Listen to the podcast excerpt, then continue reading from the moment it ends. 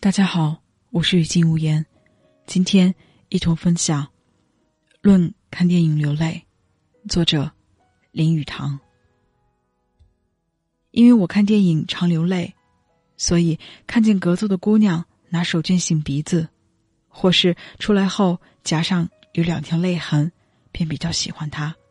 相信她大概心肠不错。对于哭这件事，成年人多半会难为情，但中西略有不同。先就这中西不同讲讲。英国人哭不肯出声，也不肯让人看见。英国教育最重人格，而所谓人格，大部分是指勇毅、隐忍、动心忍性的功夫。英国人动起怒，先把牙关咬紧，一声不响，即所谓人格。英国公学的小学生被大学生欺负，吃了几记耳光，挨了几个嘴巴，不哼一声，就令人佩服，说这孩子是贵族家庭出身，有大家弟子的模样。这在英国叫做吃得起拳头，后来这话就成了普通用法。比方，你对英国人说某人能吃苦有毅力，英国人便说可以吃得起几下拳头，这是称赞的话。他们在古代就是如此。古代英国文学中的英雄受伤要死，也要逃到人迹罕至之地静静死，就是这个意思。中国人对流泪的态度大不相同，故社会上、文学上、戏台上常有放声大哭之声。原因是：一则有儒家世情哲学，二则孔子哭之痛，申包胥哭秦庭，有种种榜样在牵。三则丧礼把放声大哭也列入仪文，是泪挥泪也都有明文规定。四则诗词戏曲已把挥泪手势化为艺术，认为美观；五则生活实在太苦，大有非哭不可之势。基于这些原因，中国人当众哀哭，也就不以为耻了。这种中西心理情绪之不同是要研究的。钱钟书先生曾于《天下月刊》批评中国悲戏不如希腊悲剧。因为剧中英雄太少伟大丈夫气，其实长生殿之唐明皇把贵妃交出，不肯双双自缢或服毒而死，有欠英雄本色，我也承认。但如《霸王别姬》一剑杀爱姬，又一剑自刎，我认其为豪杰，不愧为悲剧主角。天下真英雄哪有不流泪的？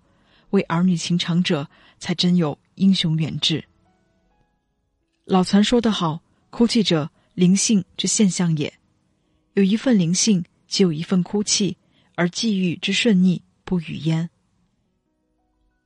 沈君烈亦是文章鬼才，他说：“人生何必世俗喜，亦何必鬼神怜？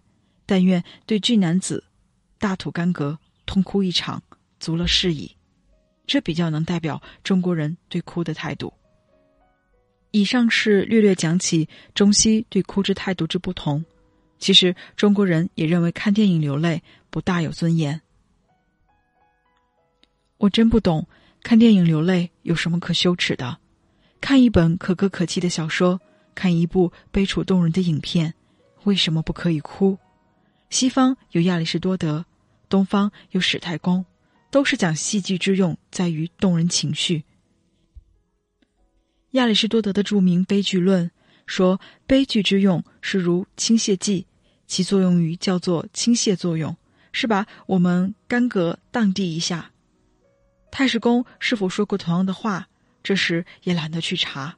但是他的确比许多现代人懂得心理，懂得笑与哭之用。《滑稽列传》就是拥护幽默的，看来比金夫天下派。唾骂幽默之小子下流，实际上却比我们懂心理学。太史公自己哭吗？他一部《史记》就是悲愤而著的书，哪有不哭？又哪有不知哭之效用？但是我们也不必引经据典。假使有一个可歌可泣的故事在台上表演，而观者不泣不为所动，不是表演者艺术太差，便是观众以诗人情之正了。自然，哭泣不大雅观，我也知道，多情与感伤有所不同，是各有时。我们看见白痴无故而笑，无端而哭，或者男人动辄流泪，认为未免太无丈夫气了。但是人非木石，焉能无情？当故事中人床头金尽，壮士气短，我们不该挥几点同情之泪吗？或是孤儿遭后母凌辱，或是卖火柴的小女孩冻死路上，或是明子拉车赵五娘石康，我们能？不心为所动吗？或是夕阳西照，飞鸟归林，云霞夺目，江天一色，我们能不感叹宇宙之美，而不由得眼泪夺眶而出吗？在电影里，情节总是比日常离奇，人物总是比日常可爱，所以动人之处自然比日常生活多。假如我们去看电影而情不为动，还是真能看电影的人吗？其实，看电影而哭者不必自愧，看电影而不哭者亦不必自豪。伯牙无良琴，则无所用其技；良琴不与伯牙，则不能尽其才。同一架琴，同一个琴师，弹便有一种音调。凡艺术都是靠作者与所用器具的一种相感相应，也是靠作者与观者、听者、读者的相感相应。同一画图，由甲看来索然无味，而由乙看来悠然神往。所以，一种艺术之享受，一方在于作者，一方也为观者自己的灵性学问所限制。观者愈灵敏，则其感动之力越大。程子说：“同一本《论语》，有读了全然无事者，有读了后其中得一二句喜者。”有读了后只有不知手之舞之足之蹈之者，所谓得一二句喜者，也是个人不同。有人喜欢这句，有人喜欢那句。这就是欣赏艺术所受观者、听者、读者灵性及学问上之限制。同一处夕阳美景，一人看来欢天喜地、乐不可支，另一人看来却是一个锁保险柜回家的暗示。人生本来是有笑与泪的，所要紧的是看因何而流涕。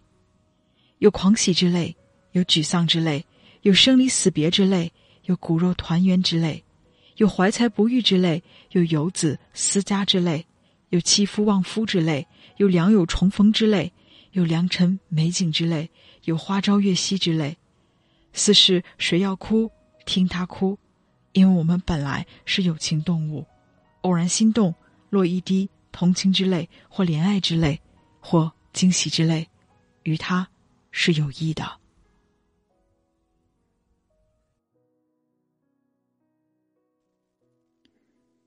以上就是我们今天一同分享的文章。如果你喜欢，欢迎点赞、评论、转发，让我的声音陪伴更多的朋友。如果你有喜欢的文章或故事，也可以与我联系。让更多的朋友听到你的故事，谢谢大家。